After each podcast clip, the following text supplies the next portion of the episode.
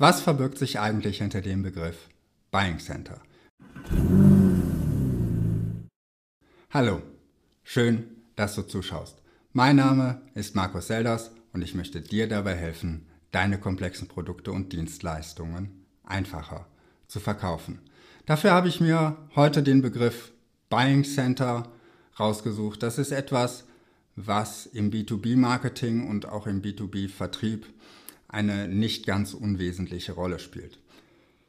Ganz kurz gesagt, was steckt dahinter, wenn du als Privatkunde einkaufst, wenn du heute Abend durch den Supermarkt gehst und dir irgendein Produkt aus dem Regal nimmst, dann bist du ganz alleine derjenige, der diese Entscheidung trifft. Wenn du jetzt etwas Hochwertiges und Komplexes an Unternehmen verkaufst und das für deine Kunden auch eine gewisse Wichtigkeit hat, dann ist in der Regel mehr als eine Person an diesem Kaufprozess beteiligt. Und eben diese Gruppe von Personen, die an dem Kaufprozess deines Produkts oder deiner Dienstleistung beteiligt sind, die nennt man Buying Center. Ein Buying Center ist also nicht irgendwie eine Abteilung in einem Unternehmen, sondern es ist die Zusammensetzung, die Summe aller Personen, die darüber entscheidet, ob du bei deinen Kunden erfolgreich bist oder nicht. Das kann zum Beispiel sein, stellen wir uns vor, du verkaufst eine Software zur Produktionsoptimierung, dann ist vielleicht der Produktionsleiter derjenige, der der Nutzer dieser Software ist. Im Sinne von, dass er den größten Nutzen für sich und seine Arbeit in diesem Unternehmen sieht. Das heißt, er ist derjenige, der von deinem Produkt profitiert. Also der Nutzer profitiert von deinem Produkt. Aber vielleicht gibt es auch noch Beeinflusser. Das könnte ja sein, dass die Mitarbeiter, die diese Software benutzen sollen, gar nicht so begeistert davon sind, diese Software zu benutzen, weil vielleicht hast du es versäumt, diese Software wirklich ansprechend zu gestalten, benutzerfreundlich zu machen. Und die schauen sich jetzt deine Software an und versuchen, ohne dass du es mitbekommst vielleicht, den Produktionsleiter davon zu überzeugen, dass das nicht die richtige Software sein kann, mit der sie in Zukunft arbeiten sollen. Das wäre eine Art von Beeinflussern. Eine andere Art von Beeinflussern könnten Berater sein, die, deinem Produktion, die diesem Produktionsleiter dabei helfen, die richtige Software auszuwählen. Und die Empfehlungen, die sie geben, haben möglicherweise ein sehr hohes Gewicht, obwohl sie hinterher weder mit der Software arbeiten müssen, noch irgendwie einen direkten Nutzen daraus ziehen, können sie mit darüber entscheiden, über die Beeinflussung, die sie eben, über den Einfluss, den sie haben, können sie mit darüber entscheiden, wird deine Software erfolgreich verkauft oder nicht. Und jetzt gibt es noch die sogenannten Gatekeeper, die Türsteher. Das sind diejenigen, die verhindern, dass du mit deiner Software in dieses Unternehmen reinkommst. Wer kann das zum Beispiel sein? Stell dir vor, du hast eine top anwenderfreundliche Software gemacht, aber sowohl bei der Betriebssicherheit als auch bei der Datensicherheit, da bist du nicht so ganz weit vorne. Es könnte sein, dass sich die IT dahinstellt und sagt, also mit der Software kommst du in unser Rechenzentrum nicht rein. Dann hast du ein echtes Problem. Die Türsteher musst du also letztendlich auch überzeugen, dass sie deinem Geschäft nicht im Weg stehen. Dann gibt es in einem typischen Buying Center eine weitere Rolle, nämlich den Einkäufer. Und der Einkäufer ist der, der eigentlich im Unternehmen die Rolle hat, nur noch über den Preis zu verhandeln. Wenn du jetzt ein völlig austauschbares Gut hast, dann hat dieser Einkäufer eine sehr hohe Macht, einen sehr hohen Einfluss, weil er eben sagen kann, naja, guck mal, also exakt das gleiche kriege ich beim anderen Anbieter für einen halben Preis. Sorry, du bist raus. Wenn du aber sehr gut positioniert bist, wenn du starke Alleinstellungsmerkmale hast und wenn es dir gelungen ist, alle anderen in diesem Buying Center zu überzeugen, dann nimmt der Einfluss des Einkäufers auch ein bisschen ab. Und letztendlich, vielleicht lässt du dir einfach auch in deiner Preisgestaltung ein bisschen Spielraum, damit der Einkäufer am Ende auch glücklich ist und seinen Job, seine Arbeitszeit auch wieder rechtfertigen kann. Ganz oben über diesen Rollen steht noch der eigentliche Entscheider. Das ist derjenige, der bei einer größeren Investition das Budget freigeben muss. Denn selbst wenn du alle anderen überzeugt hast, wenn es diesen Beteiligten oder wahrscheinlich wird der Nutzer dein größter Fürsprecher sein, wenn es ihm nicht gelingt, dein Produkt oder deine Dienstleistung beim Entscheider zu platzieren und ein Budget dafür freizumachen, dann gibt es eben keinen Kauf. Dann kann es sein, dass du nicht gegen einen Wettbewerber verlierst, sondern dass du deshalb verlierst, weil diese Investition gar nicht gemacht wird.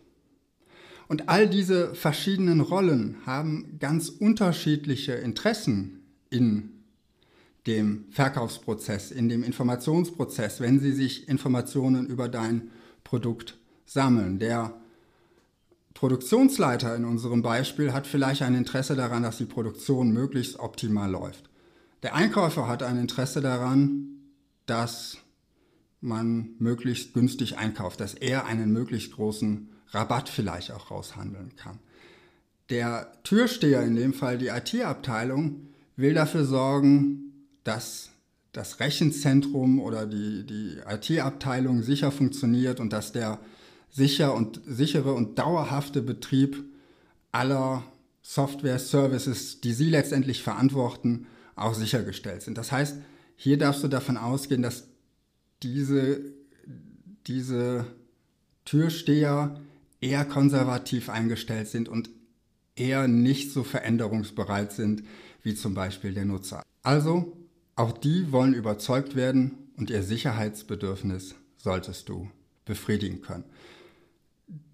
Der Beeinflusser hat möglicherweise auch ganz eigene Interessen. Der Anwender, der eine Software vor die Nase gesetzt bekommt und damit nicht arbeiten möchte, der hat natürlich das Interesse, eine möglichst angenehme Arbeitsumgebung zu haben. Und er möchte auch verstehen, was da auf ihn zukommt. Er hat vielleicht Angst, dass sein Job wegrationalisiert wird oder ähnliches. Also auch hier ist die Frage, welche Informationsbedürfnisse hat, haben die Beeinflusser, wie kannst du diese Informationsbedürfnisse möglichst gut befriedigen.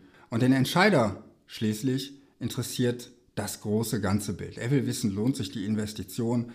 Wenn ich da jetzt Geld für investiere, kommt das am Ende wieder raus oder ist das vielleicht Spielerei, was meine Nutzer da vorgeschlagen haben? Er will wirklich wissen, was bringt das Ganze für das Unternehmen, für die Zahlen. Er will sich auch gar nicht so sehr mit den Details beschäftigen müssen, wie funktioniert deine Produktionssteuerungssoftware im kleinsten Detail, sondern er will einfach sehen, was bringt das Ganze für mein Unternehmen.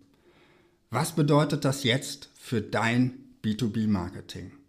Erstens, du musst dir darüber im Klaren sein, dass wenn du Informationen zum Beispiel auf deiner Website oder in Broschüren zur Verfügung stellst, dass du die Informationsbedürfnisse von ganz verschiedenen Personen, von ganz verschiedenen Persönlichkeiten und verschiedenen Rollen befriedigen musst.